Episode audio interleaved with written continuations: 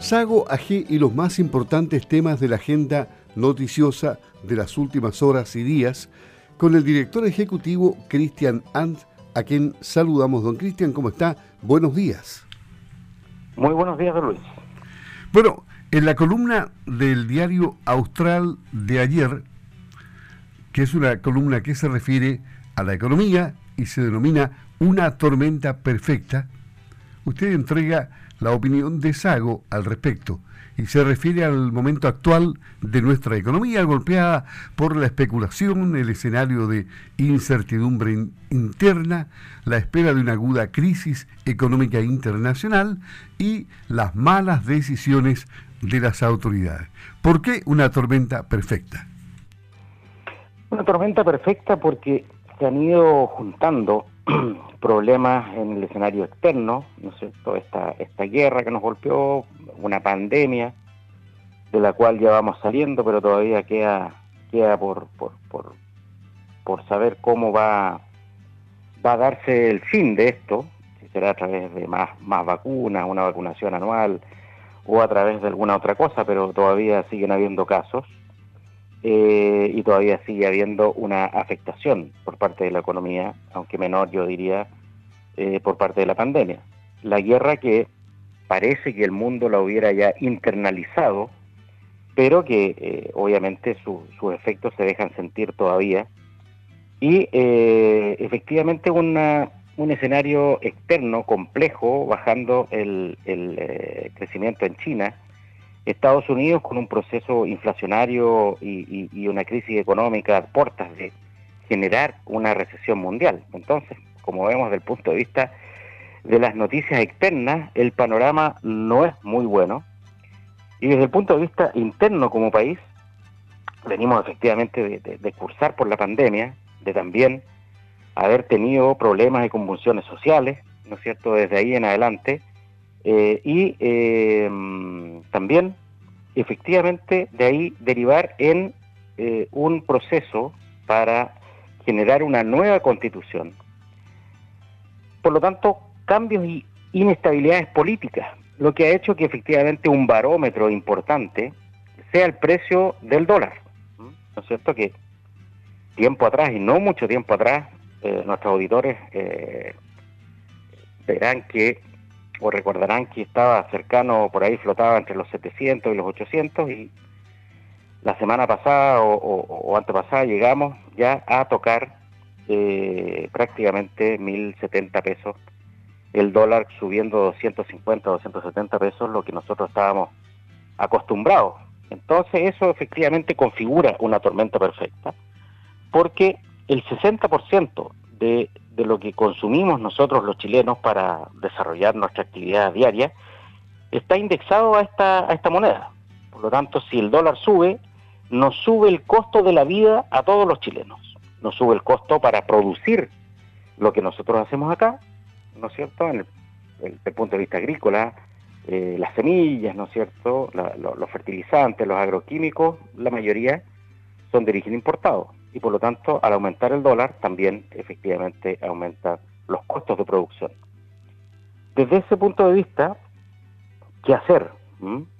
Eh, tenemos un proceso inflacionario derivado de este escenario externo por el precio del dólar, pero también gatillado efectivamente por fuertemente, incluso el Banco Central lo cifra en más del 50% de, de, de, de, este efecto inflacionario que tenemos, lo, lo, lo, lo indica como producto de nuestras propias políticas y de nuestros propios fenómenos internos. Entonces, parece razonable pensar de qué manera podemos, ¿no es cierto?, eh, aquietar las aguas, dar ciertas certezas y efectivamente ahí donde la constitución que se nos ha propuesto no ayuda en nada y todo lo contrario, esta constitución que se va a plebiscitar eh, en septiembre efectivamente ha añadido mucho más incertidumbre, lo cual ha directamente eh, influido en el alza del costo de la vida para, para todos nosotros. ¿Qué hacer? Disciplina fiscal, como se dice, de qué manera yo puedo recortar ciertos gastos que son suntuarios. Y otra fórmula muy importante es que no vamos a desconocer que con este proceso inflacionario, hay muchas familias que lo están pasando mal. Eso es indiscutible.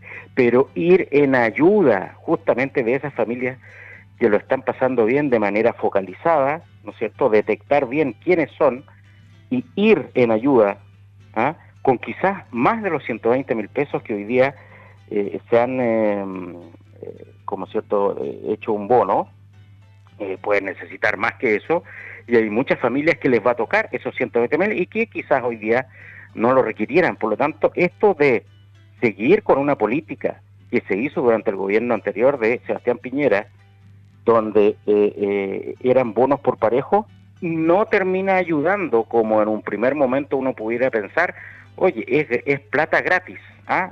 dénmelo porque me va a beneficiar, no, porque eso termina retroalimentando la inflación y por lo tanto ese poder adquisitivo que yo tengo todos los meses se diluye en el tiempo y este bono va a ser como prender un fosforito. Va a ser una ilusión, pero posteriormente se va a pagar muy caro. Por eso, disciplina fiscal y efectivamente si el país va ganando en confianza, en tener políticas que incentiven la inversión, ¿no es cierto?, en una reforma tributaria que se vaya moderando y que vaya orientada de una manera eficiente a recaudar lo que se necesita post pandemia, pero no ahuyentar los capitales. Si no hay capitales, no hay inversión. Si no hay inversión, no hay trabajo, no hay generación de riqueza. Y tampoco hay de dónde cobrar esos impuestos y se entra en un círculo vicioso del cual es muy difícil salir. Hay varios eh, datos en el mundo económico, como por ejemplo que el Banco Central en su reunión de política monetaria elevó al 9,75% la tasa de interés. Eh, la inflación ha crecido, como usted decía, enormemente, 12,5%, la cifra más alta en los últimos 24 años, en los eh, pasados 12 meses. Y otro dato el director del Servicio de Impuestos Internos, Hernán Frigolé, en entrevista en la televisión, dijo que la recaudación de impuestos aumentó en un 72% real. Pero absolutamente, sí, eso que eh, ese esa enorme cantidad, ¿no es cierto?, de, de recursos que se inyectaron a la economía prácticamente eh, con, los eh, retiros, más los, bonos y toda la cuestión, cercano prácticamente a un, a, un, presupuesto anual de nuestra economía, efectivamente incentivó el consumo y al consumir más se pagan más impuestos porque uno consume más eh, productos eh, que, se graban con IVA fundamentalmente, hay aparentemente mayor actividad pero nuevamente es un espejismo que se paga muy caro en el futuro con un aumento de la inflación que lo estamos viendo. Esto muchos agoreros decían, ah, ¿no es cierto?, de, los economistas serios, ¿ah? y, muchos economistas serios cuando estaban sentados en otro asiento, hablaban distinto de lo que dicen hoy día, eh, agoraban de que esto eh, iba a traer inflación, y trajo inflación.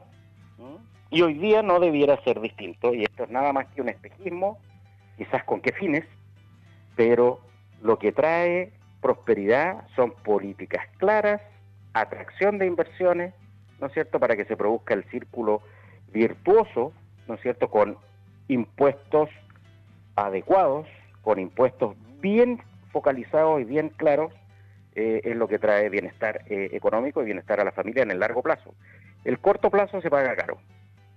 Cambiando de tema, el SAG, el Servicio Agrícola y Ganadero, instruyó sobre la aplicación de la facultad consagrada en el artículo 46 de la ley 18.755. Todo esto porque se viene discutiendo el tema de mm, las subdivisiones prediales practicadas al amparo de la ley 3.516, que establece normas sobre división de predios rústicos pero, pero aquí las inmobiliarias eh, estarían, eh, se produce una explosión de este tipo de, parcelaciones que no es beneficiosa para nadie, desordena todo el sistema, ¿no?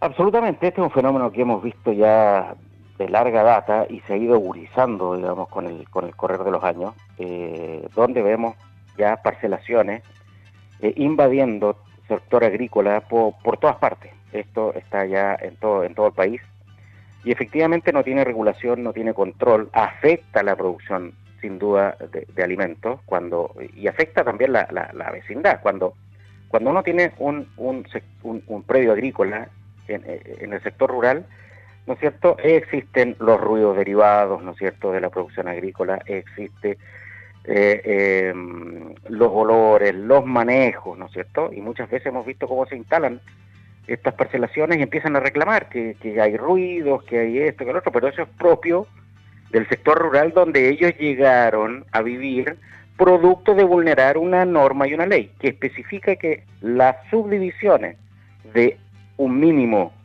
de media hectárea son para fines agrícolas y no para fines eh, eh, habitacionales. ¿ah? Y esta es la primera vulneración. ¿ah? ¿Y cuántas de estas parcelaciones se han hecho eh, para esto? Ahora, esto de empezar a buscar culpables de quién hizo esto, eso también refleja una realidad. ¿ah? La realidad es que muchas veces, porque no se ejecutan en el tiempo planos reguladores de las ciudades que permitan ir creciendo y permitan ir desarrollando una urbanidad eh, en las ciudades que eh, pueda ser asequible ¿no es cierto?, a, toda la gente, la gente empieza a buscar alternativas y esas alternativas empiezan a encontrarlas fuera de las ciudades, de una manera, por supuesto, no adecuada. Es porque les sale más barato hoy día comprar una parcela que una casa o un departamento en las ciudades por una serie de normativas, hemos visto, que quizás no han sido todo lo adecuado eh, para que exista la posibilidad de que esa gente no tenga que irse al campo a vivir, sino que lo pueda hacer en la ciudad. De repente aumentar la densidad. ¿ah? Eh, eso significa construcción en altura, pero hemos visto cómo cada vez los planos reguladores indican construcciones más bajas. Bueno, construcciones más bajas significa tener que expandirse más y tener que invadir más terreno agrícola.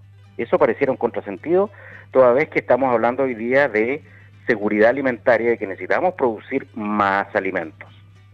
Desde ese punto de vista, eh, se debería establecer algún tipo de regulación, porque también hay que ver aquí todo derecho. Un, una persona en el campo tiene el derecho de poder hacer una subdivisión como lo estime conveniente de acuerdo a distintos usos y quiera destinar, digamos, distintas partes de su predio. Eso es lícito.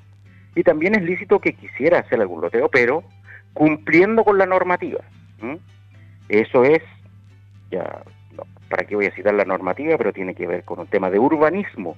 ¿ah? Pero estas parcelaciones que crecen por todos los lados con clara, clara intención de hacer un desarrollo inmobiliario, invadiendo el sector rural, efectivamente necesita controlarse de, alguna manera. Muy bien, muchas gracias, eh, Cristian Han, refiriéndose al tema económico y al tema de las excesivas parcelaciones en el país que es una preocupación de la agricultura. Un gusto haber conversado con usted, don Cristian. Que tenga una buena semana. Buenos días. Igualmente, que tenga buena semana. Buenos días.